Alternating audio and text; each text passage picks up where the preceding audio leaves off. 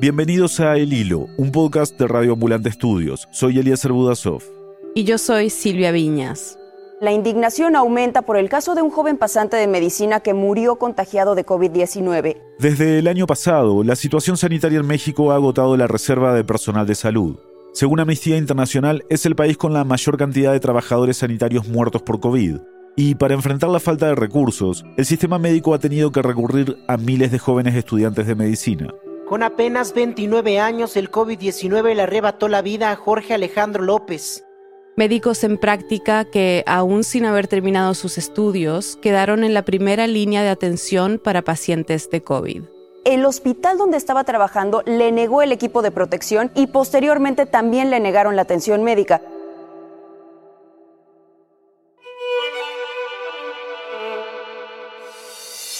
Jorge Alejandro López Rivas era un médico interno de pregrado que quería ser cirujano.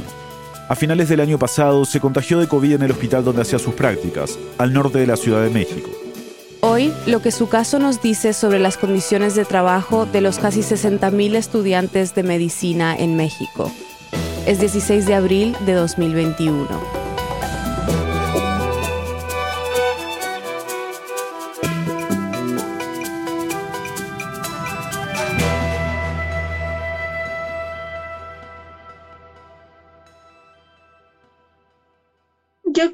Que, que medicina no es algo que tú eliges. Creo que medicina te elige. Ella es Laura Hernández. Soy médico interno del el Hospital General de Catepec, perteneciente al Instituto Politécnico Nacional, donde estudié la carrera de médico cirujano y homeópata. Bueno, Laura Hernández es una médica interna de pregrado, ¿no? Tiene 23 años. Emiliano Rodríguez Mega, periodista de ciencia, la entrevistó estudio medicina porque jamás en la vida me vi haciendo otra cosa. Y fue hasta enero de 2021 compañera de Jorge. Laura y Jorge estaban haciendo el internado en el mismo hospital. Antes de seguir con su historia, vale la pena explicar brevemente qué es esto del internado. Usualmente en México, al menos cuando uno hace la carrera de medicina, pasa por distintas etapas, ¿no? Cuando acabas las clases como tal, empiezas este periodo que se llama el internado, en donde básicamente te mandan a un hospital durante aproximadamente un año. Y en ese año los estudiantes van rotando de área cada dos meses. En los internados básicamente a los chicos los ponen a hacer de todo, ¿no? Ayudar en cirugías, entrar como ayudantes, sacar exámenes de laboratorio, sacar copias, ¿no? Hacer papelerías, tomar notas, dar de alta a los pacientes, hacer censos de los pacientes que están en el hospital, y después de cumplir ese internado haces lo que se llama el servicio social, en donde usualmente se les manda a comunidades alejadas, a comunidades rurales, para atender a la gente que vive ahí. Pero llegar a este punto, al internado y luego al servicio social, no es nada fácil. Es una carrera donde estos chicos se encuentran con crueldad tras crueldad, supongo que es una manera de ponerlo es cruel desde que entras a la carrera, porque al menos en México todavía se tiene el estigma de, que estudiar medicina es tener tu vida resuelta, por decirlo de alguna manera. Porque la gente cree que los médicos ganan mucho dinero y si tienes un médico en la familia ya todos tus problemas se solucionaron. Es una carrera exigente que te humilla eh, a veces. Pasas a, al internado y crees que ya pasaste por todos los ciclos clínicos y por todo lo teórico y que algo debes de saber y resulta que no sabes de nuevo. Es una carrera súper pesada donde si no estás literalmente matándote de hambre o matándote de sueño, entonces quizás no tienes la madera para ser médico o quizás no tienes la vocación necesaria para ser médico. Y no es algo que cualquiera pueda aguantar o que cualquiera aguante en general. Creo que es una carrera a veces tan cruel que si no es para ti, lo dejas. Laura, a pesar de todo, no lo ha dejado. Es de esas personas que toda su vida se preparó para estudiar medicina, que de pequeña jugaba a curar a sus hermanos y andaba con un botiquín.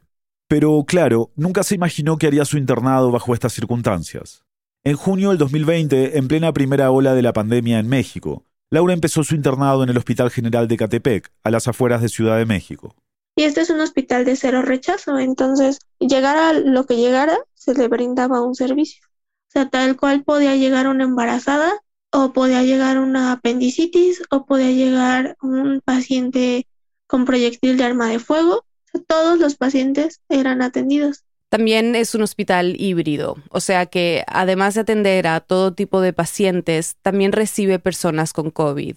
Y algo particular de Icatepec es que ha sido uno de los municipios más, más devastados por la pandemia de COVID, ¿no? Incluso los mismos datos del gobierno del Estado de México ponen hasta arriba a Ecatepec como el municipio con mayor número de casos positivos y también con mayor número de defunciones. Y es en este hospital donde Laura conoce a Jorge, que estaba estudiando medicina en la Universidad Autónoma de México, la UNAM. Ellos entraron al mismo hospital, al Hospital General de Catepec, prácticamente al mismo tiempo. ¿Y qué te contó Laura sobre cómo era Jorge? Jorge era un tipo amable, tranquilo, tenía una facilidad para lidiar con los pacientes. De hecho, teníamos un paciente que solo se dejaba hacer sus curaciones por él. Además, tenía como, como ese carisma, ¿sabes? Cuando ves a una persona y ya te dan ganas de ser su amigo, ese, esa persona era Jorge. Si no había algo o no, no tenías, no sé, una pluma, él te daba la suya. O él conseguía lo que hacía falta. Era un muy buen amigo. Eran compañeros de guardia y vivían, digamos, como las, las partes más intensas de esas guardias, ¿no? Guardias que además se supone que son de 24 horas, pero podían llegar a ser mucho más largas, incluso como de 36 horas. Entonces Laura y Jorge compartieron mucho tiempo juntos. En muy poco tiempo nos hicimos muy buenos amigos. O sea, de, de hablar todos los días y sentarnos a platicar después de nuestras guardias horas. Le decía que era mi hermano de guardia porque es cierto que esa gente con la que pasas tantas horas al día, todos los días, van siendo parte de tu familia.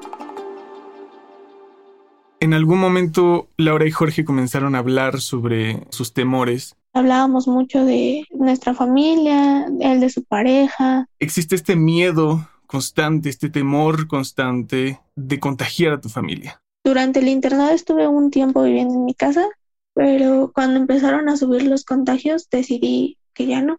Y creo que nos pasa mucho a esta generación en general. Más que el miedo de enfermarnos nosotros, es el miedo de enfermar a nuestros papás o a nuestra gente cercana. Desde que empezaron su internado en junio del 2020, Laura y Jorge pasaron por varias rotaciones. Cirugía general, luego medicina interna, y en noviembre a la que sería la última rotación de Jorge, urgencias. Pues en este hospital no hay médicos residentes de urgencias. Entonces tú haces todo lo que debería de hacer o podría hacer el médico residente y todo lo que hace un médico interno. O sea, Laura y Jorge estaban haciendo su trabajo de médicos internos y también lo que le corresponde a un médico ya graduado con más experiencia. Y recordemos que este es un hospital que recibe pacientes de COVID. Estaban en una situación de riesgo que había sido prevista. De hecho, desde como marzo del año pasado sacaron una circular de Secretaría de Salud donde establecía los médicos residentes deben de hacer esto y no pueden estar en tales áreas, los médicos internos de pregrado deben de hacer esto y no deben de estar en tales áreas, los pasantes de servicio social igual, los estudiantes también, o sea, estaba ya como todo estipulado. Y dentro de eso mencionaba que nosotros como médicos internos no podíamos estar en áreas de alto riesgo de contagio como urgencias, la parte de triage, área COVID. ¿Y cómo es que terminaron en urgencias entonces? Por órdenes del hospital. El hospital tenía indicado que nuestra rotación era en urgencias y nosotros debíamos rotar en urgencias.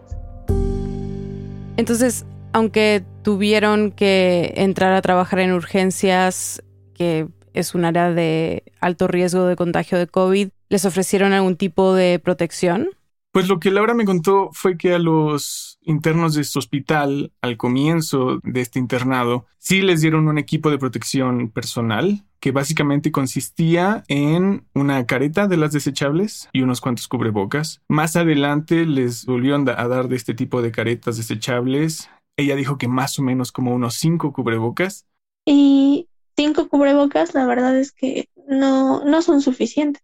Y su careta desechable, pues quizás por más que la cuides, te pueda servir cinco o seis guardias, pero no es una careta que te sirva para toda la vida. ¿Y por qué no les, por qué no les dieron más suministros ahí en el hospital? Desconozco. Desconozco si era porque no se contaba con el material, porque lo tenían que resguardar para que durara más tiempo, si era porque no se los permitían, si, si su logística era errónea, desconozco. Los primeros cubrebocas que les dieron además no eran N95 y no cumplían con las especificaciones para funcionar como tal. Y ya en la segunda rotación sí les dieron los KN95. El problema que me decía Laura era que su cara es muy pequeña, entonces le quedaban muy grandes. Yo tengo que comprar los míos para pacientes pediátricos o para pediátricos porque no me quedan. Para adultos me queda muy grande y no cumple con su función. Emiliano contactó al Instituto de Salud del Estado de México para preguntar sobre esta falta de protección de la que habla Laura. No ha recibido respuesta. En un comunicado que salió en enero, dijeron que los estudiantes de medicina no están expuestos a aerosoles de pacientes. Pero, según lo que cuenta Laura, no solo estaban trabajando en áreas de alto riesgo donde no debían estar, sino que la protección que recibieron los médicos internos de este hospital, o que encontraron por sus propios recursos, no fue suficiente. Para septiembre, México ya se había convertido en uno de los países con más muertes de personal sanitario en todo el mundo. En la segunda ola, en la ola de noviembre y diciembre, muchos internos y en general mucho personal del hospital comenzó a enfermarse, desde médicos de base, enfermeras, camilleros, residentes, los médicos internos. En algún momento eh, lo que Laura me describe es que comenzaron a caer como moscas. No porque todos se murieran, sino porque caían enfermos, aunque algunos sí murieron. Veíamos las guardias y veíamos como a veces solo había un interno en una guardia. A veces ya no había internos porque los, todos los que eran de esa guardia, los tres, cuatro, estaban enfermos. Y, y yo solo decía, ¿cuándo nos va a tocar a nosotros? Ya no era que no nos toque, es cuándo me va a tocar y Jorge hablaron de eso justamente? Sí, y habíamos dicho que pues de entrada íbamos a tratar de que no pasara. Y si pasaba, el que se pusiera mal, el que enfermara, pues que no se sintiera mal de irse a descansar. Que nosotras preferíamos o nosotros preferíamos que pues la guardia se cargara, pero no tener ahí a alguien enfermo y sintiéndose mal. Porque pues era un riesgo, ¿no? Para nosotros y para la persona que estaba enferma platicamos de qué, qué haríamos si enfermábamos, sea, en dónde íbamos a vivir o dónde nos iban a cuidar, qué pasaría si nuestros papás se enfermaban. O sea, sí, sí son pláticas que tuvimos. ¿Y tú recuerdas la primera vez que sospechaste que quizás Jorge se había contagiado? Yo me acuerdo del momento exacto en el que él pensaba que se contagió. Era una guardia de un sábado. Llegan en cuatro pacientes a área de choque. Que es donde llegan los pacientes más graves. Ni siquiera pueden llegar a hacer una evaluación porque ya llegan muy mal. Cuando llegan a choque, todos directo, ¿no? A meter manos. Uno de nuestros pacientes estaba convulsionando en la puerta del hospital. El médico lo inyectó, lo ingresamos. El paciente se había mordido la lengua, entonces tuvimos que aspirarlo aspirar la sangre para que no se ahogara con ella. Y lo que Laura me dice es que ese tipo de convulsiones lo que causan es que la mandíbula se cierre con tal fuerza que es imposible casi abrirla. Tienes que hacer una maniobra especial para romper esa fuerza, como ella dice. Y es una maniobra difícil de hacer. O sea, imagínate que una persona te está poniendo toda su fuerza para cerrar la boca y tú se la tienes que abrir. Y la persona no va a cooperar en nada para que tú abras esa boca. Entonces es, es difícil y yo lo sostuve al paciente en lo que Jorge trataba de hacer la maniobra y entre los dos abrimos la boca del paciente, le metimos una cánula y lo empezamos a aspirar. Pero en una de esas, como el paciente se estaba convulsionando, ¿no? y, y de manera involuntaria, le escupió a Jorge en la cara y a Laura también, pero Jorge, digamos, recibió como la mayor parte. Y tiempo después, después de hacer los exámenes, vieron que esos cuatro pacientes, no solamente él, pero esos cuatro pacientes eran sospechosos de COVID. Y a los cuatro los vimos. O sea, nos, nos expusimos demasiado. No era la primera vez que nos exponíamos.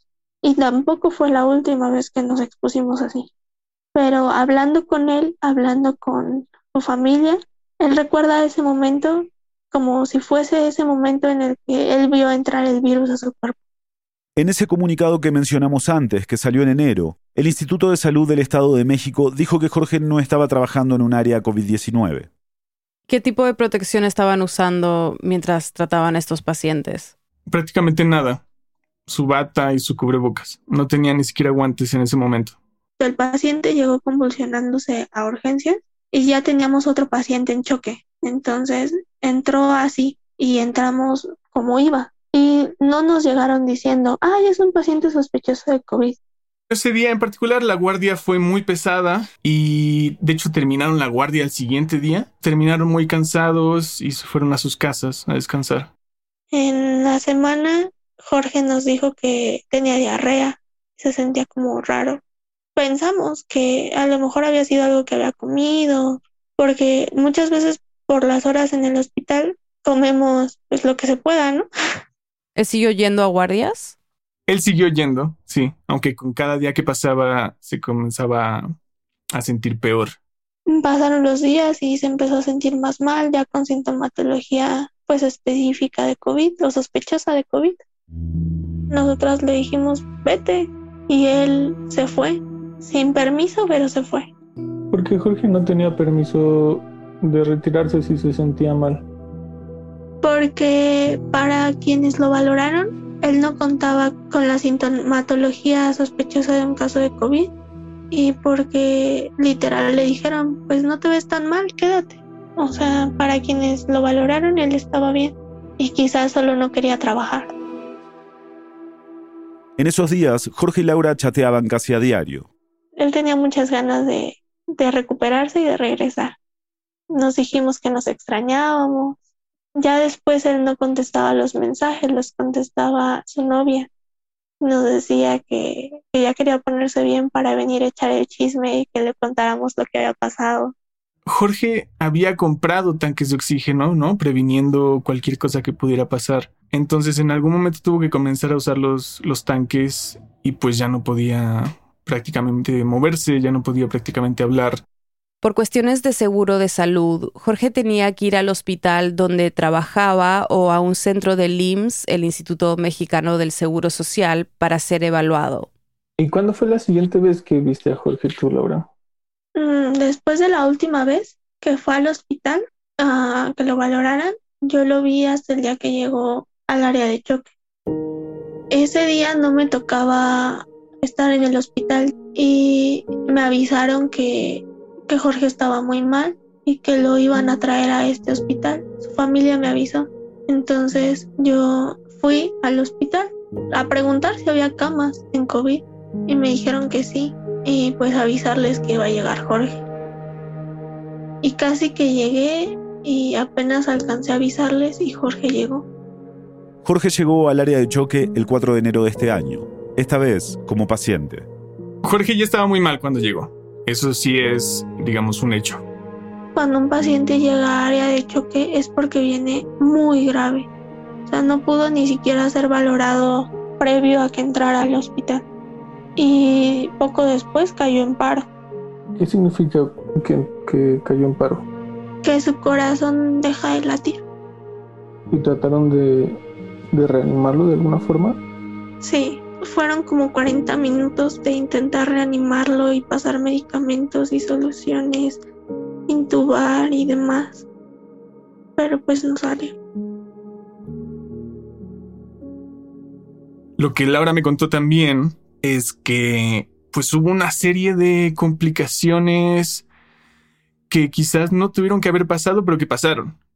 Y pasaron porque no se tienen las condiciones adecuadas en los hospitales. No había un laringoscopio funcional porque tuvieron que pedir otro de afuera porque el de área de choque no funcionaba. La toma de oxígeno tampoco funcionaba, no sé qué tenía. La verdad no sé. Estas son herramientas clave. Una para abrir la boca y canalizar a los pacientes y la otra para proveer oxígeno continuo a los pulmones. En realidad faltan muchísimas cosas, faltan medicamentos, falta que una toma de oxígeno sirva. O sea, eso no es como que solo le pasó a Jorge. La realidad es que eso pasa a diario y no solo aquí. En la entrevista que le hiciste a Laura, su voz se nota como súper afectada por la muerte de Jorge, ¿no? ¿Qué te dijo ella sobre cómo ha vivido todo eso? Pues ese día, cuando Jorge falleció, Laura regresó a donde se estaba quedando, que no era con su familia, estaba sola. Llegué a donde vivo actualmente y lloré mucho. y me... La verdad es que me puse a pensar si quería seguir en la carrera, si en realidad esto era lo que quería o no, si era para mí, si iba a aguantar. Al otro día yo tenía guardia, entonces traté de dormir y me paré, me preparé para mi guardia y me presenté en el hospital y me di cuenta que no era la única que se sentía así y que eso que yo pensé toda la noche y que quizás estaba sintiendo era un sentimiento colectivo y que mis demás compañeros del hospital, los demás internos, se sentían igual. Como que ya no sabemos qué hacer, ¿sabes? Porque te sientes tan insignificante, te sientes uno más, te sientes tan desechable, como si de verdad no importaras, como si fueras alguien que votan y al otro día ya hay alguien más.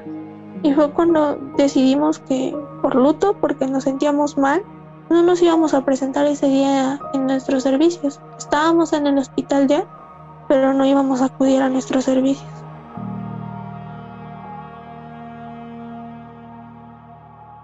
Ya volvemos.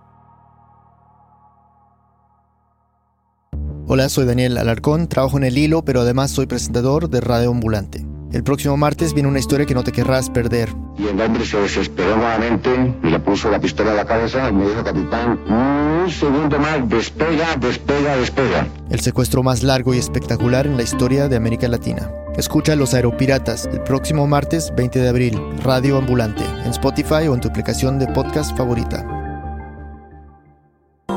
¿Quieres mantenerte al tanto de los temas que cubrimos en nuestros episodios? Todos los viernes enviamos un boletín con notas adicionales para profundizar en la historia, una selección de las noticias más importantes de la región y algunos enlaces para seguirle el hilo a los temas de episodios pasados. ¿Te interesa? Suscríbete en elhilo.audio slash boletín. Estamos de vuelta en el hilo. Como escuchamos antes de la pausa, el día después de la muerte de Jorge Alejandro López Rivas, los médicos internos de su hospital decidieron no hacer sus servicios, en protesta por la muerte de su compañero. La Facultad de Estudios Superiores Iztacala de la UNAM, conocida como la FES Iztacala, se pronunció sobre la muerte de su alumno y tomó medidas inmediatas. La FES Iztacala decidió sacar a todos sus médicos internos de pregrado de ese hospital hasta que tuvieran las condiciones adecuadas para tenerlos y para realmente protegerlos. Laura no es de la FES Iztacala, ella va a otra universidad, al Instituto Politécnico Nacional. A ella y a otros estudiantes les hicieron una oferta diferente, completar sus guardias en otras unidades de salud que no son hospitales. Se llaman unidades médico-familiares, también son del Instituto Mexicano del Seguro Social, pero Laura me decía que estar en esas unidades no era lo mismo que estar en un hospital, que si habían elegido la opción de ir al hospital era justo para ser mano, como ella le dice, ¿no? Para poder estar realmente en un ambiente hospitalario, haciendo todo lo que hace pues quizás un médico general. Entonces decidieron esperar a que las infecciones de COVID bajaran para poder volver al hospital. Y el hospital se iba a encargar supuestamente de buscar alternativas para continuar al menos la parte teórica como de las clases y demás de manera virtual. Y eso es lo que han hecho. Pero la muerte de Jorge ha tenido un impacto que va mucho más allá de este hospital. Su muerte fue un golpe duro para personas que nunca lo conocieron, como estudiantes y médicos que habían estado luchando por conseguir mejores condiciones para médicos en práctica, incluso antes de la pandemia. Recibo esta noticia y al principio pues no lo podía creer, me generaba hasta cierta indignación y coraje ver cómo las autoridades lo utilizan como carne de cañón a su personal en formación y lo lanzan al ruedo sin una capacitación, un adiestramiento en el tema y sin equipo de protección. Él es Antonio Aguirre, médico general egresado de la Universidad Autónoma de Ciudad Juárez. Emiliano lo entrevistó a él y a su colega, Andrés. Mi nombre es Andrés Quintero Leira, soy médico cirujano egresado de la Universidad Nacional Autónoma de México. Antonio y Andrés son amigos, se conocen ya desde hace varios años y ellos, digamos, ahora ya son médicos generales, ya se graduaron de, de la carrera, pero ellos hace unos años fundaron la Asamblea Mexicana de Médicos Internos de Pregrado y también la Asamblea Mexicana de Médicos Pasantes en Servicio Social.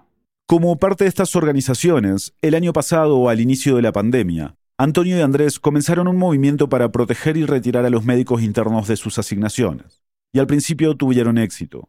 Este es Antonio. Cuando empezamos a generar más presión, se nos empiezan a unir diferentes ciudades, empiezan a ejercer presión y sacan a los compañeros internos de sus áreas de trabajo.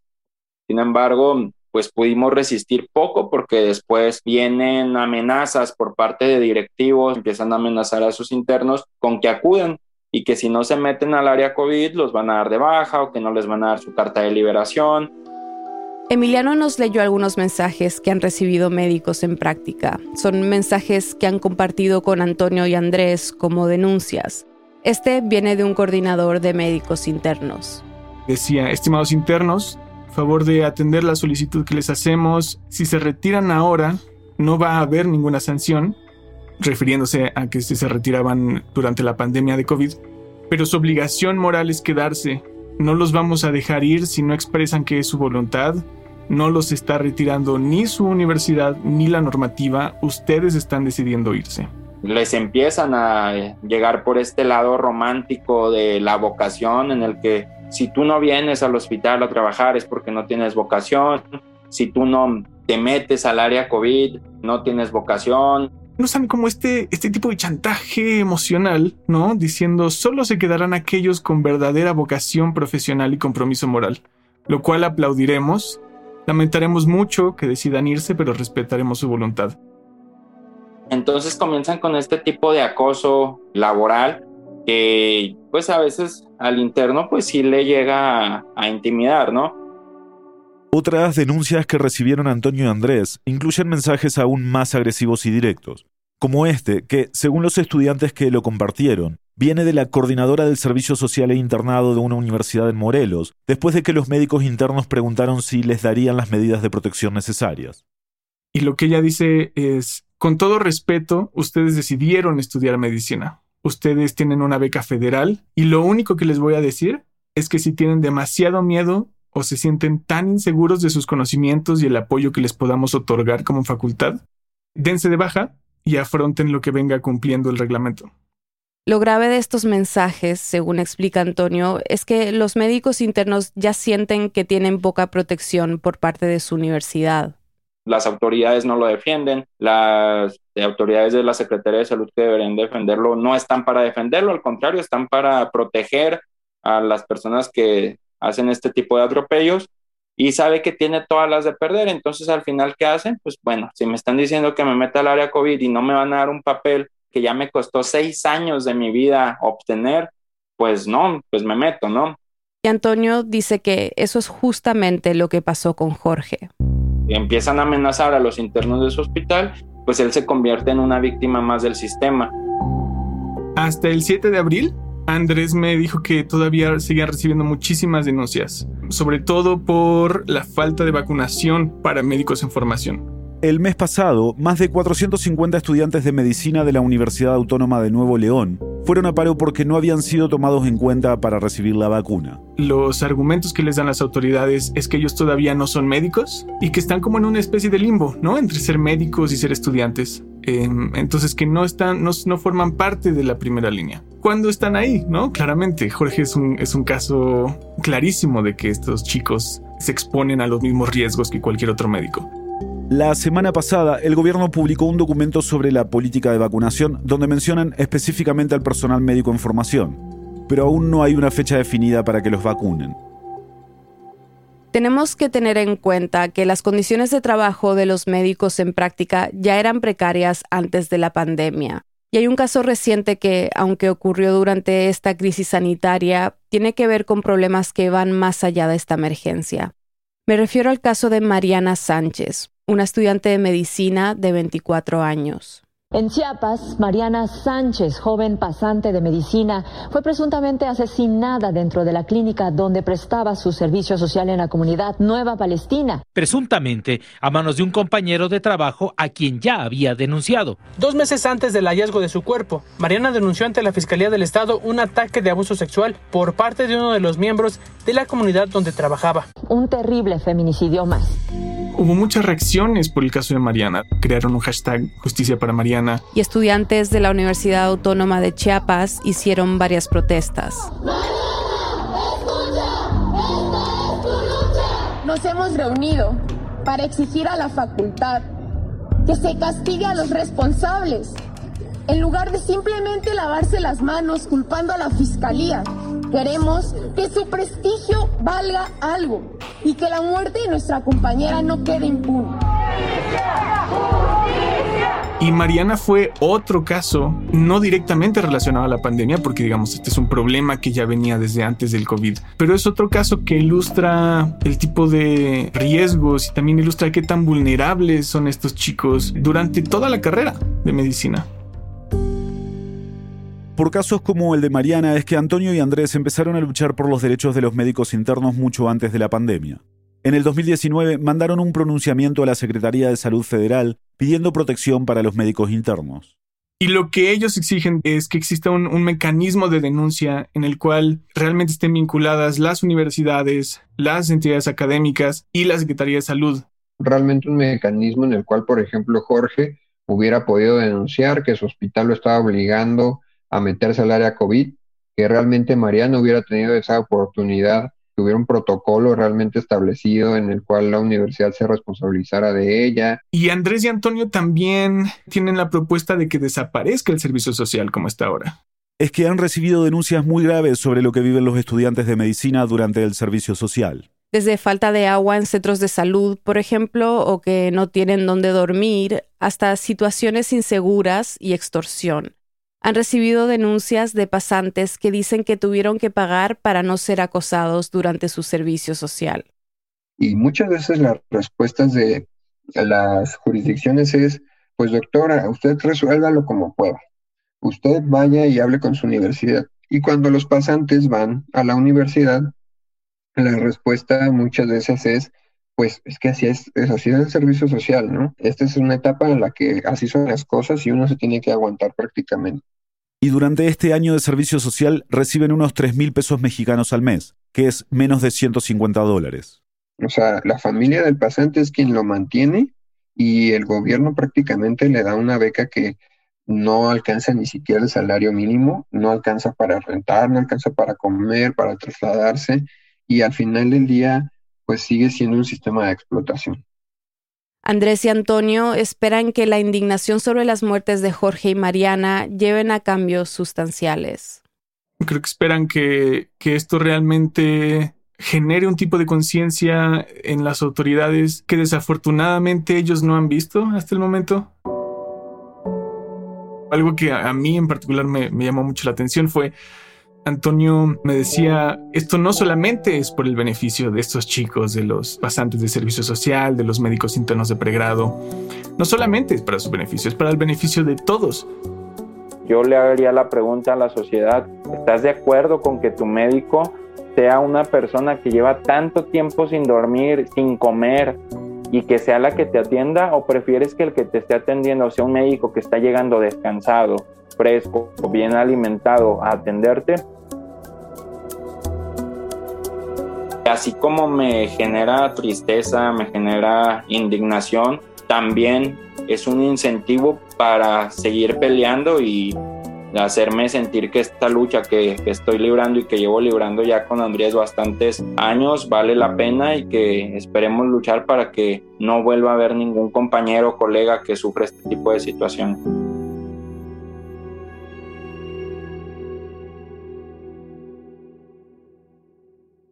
Hasta el 5 de abril de este año ha habido 3.699 muertes de COVID entre el personal médico en México. Pero en ese total no figuran casos como el de Mariana, por ejemplo, que fue víctima de un problema que ya existía desde antes de la pandemia. México ha vacunado a más de 900.000 trabajadores sanitarios, la mayoría del sector público. La semana pasada, un reportero le preguntó al presidente Andrés Manuel López Obrador cuándo le toca la vacuna a los médicos privados. El presidente respondió que en el plan de vacunación del país no se le da preferencia a nadie. Pero entonces van a tener que esperar. Eh, que nos esperen. ¿Hasta que les toque por edad? Hasta que nos toque a todos.